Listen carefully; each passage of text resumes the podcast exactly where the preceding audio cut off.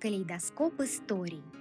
В рубрике «Калейдоскоп историй» вас ждут реальные истории из жизни трех мам. Вдохновляющие, поучительные, способные подарить новые крылья вашей мечте и открыть секрет настоящего счастья. Автор Ксения Кокарева. Сказки нашей жизни. Чудес не бывает, но иногда они случаются. Три истории о том, как вера в чудо способна изменить любые, даже самые сложные обстоятельства. Синяя птица счастья. Нет большего несчастья для матери, чем болезнь ребенка. Это не понаслышке знает Анастасия Федорова, дважды мама, трансформационный и лайф-коуч. Два года назад ее дочери поставили страшный диагноз – гепатит С. Заболевание, которое лечится с огромным трудом препаратами химиотерапии, вызывает цирроз и рак печени, не передается бытовым путем. Откуда оно у десятилетнего ребенка? Это был шок, рассказывает Анастасия. Чтобы убедиться в точности диагноза, анализ пересдали в другой клинике. Результатов нужно было ждать два дня. Страшно представить, что чувствовала тогда наша героиня. И тут ей в голову пришла спасительная мысль. А вдруг диагноз ошибочный? Ведь так бывает, ведь врачи тоже могут ошибаться. И в этот момент в мое окно постучался голубь, вспоминает Анастасия. Может быть, свет так падал, но он показался мне синим, совершенно синим, как та самая сказочная птица счастья. Решив, что это знак, Анастасия стала визуализировать, что все наладится.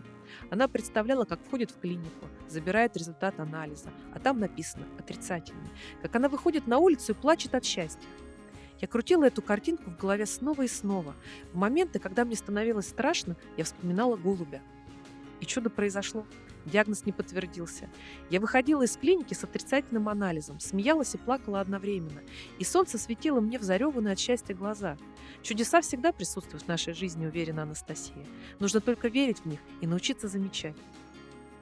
Профессиональная фея. Мои желания и мечты сбываются только тогда, когда я искренне, без фальши желаю их исполнения, когда я к ним не привязываюсь и когда я их рисую рассказывает Светлана Енецкая. Светлана не случайно говорит о том, что свою мечту нужно нарисовать.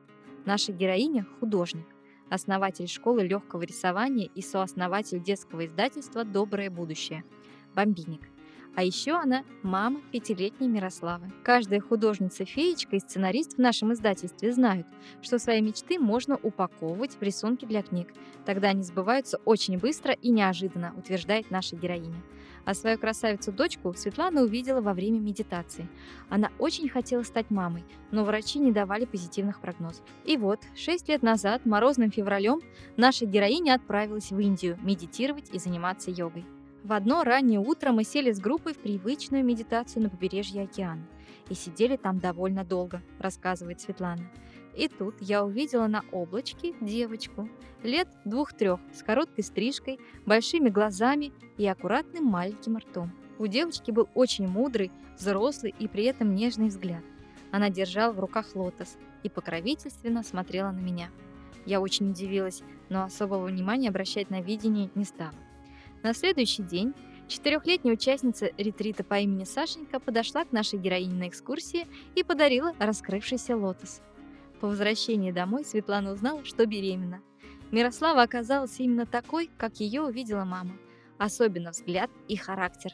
Мирусик очень мудрая, заботливая и развитая не по годам девчонка с большими глазами, светлым коры и маленьким ртом. Вещий сон. Бывает, что в жизни что-то не получается. Бьешься, стараешься, трудишься, но неудачи следуют одна за другой. Так было в жизни Ольги Щербаковой, мамы и создателя магазина детского текстиля. В прошлом ей пришлось пережить полосу неудач. Ольга мечтала о семье и детях, но ее личная жизнь не складывалась. Не везло и с поиском работы. Она снова и снова перелистывала затертый до дыр журнал «Работа и зарплата». В глаза бросилось большое выделенное желтым объявление, но Оля продолжала листать страницы. Так и не найдя ничего интересного, наша героиня легла спать. во сне она увидела, как на очередном собеседовании с ней разговаривает какая-то женщина. Она мне и говорит, я тебя не возьму на работу, но ты позвони вот по этому объявлению. И показывает мне на мой журнал это самое желтое объявление. Утром я проснулась, взяла журнал, нашла то самое объявление и позвонила. Секретарь продиктовала имейл, куда выслать резюме, отправила. Примерно через час мне позвонили и пригласили на собеседование, вспоминает Ольга.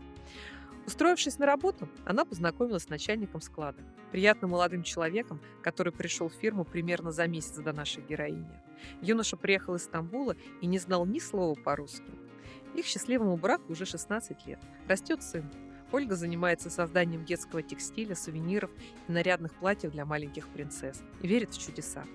Если чего-то очень сильно хотеть, говорит Ольга, не сомневаться в собственных силах и упорно идти вперед, то Вселенная обязательно поможет.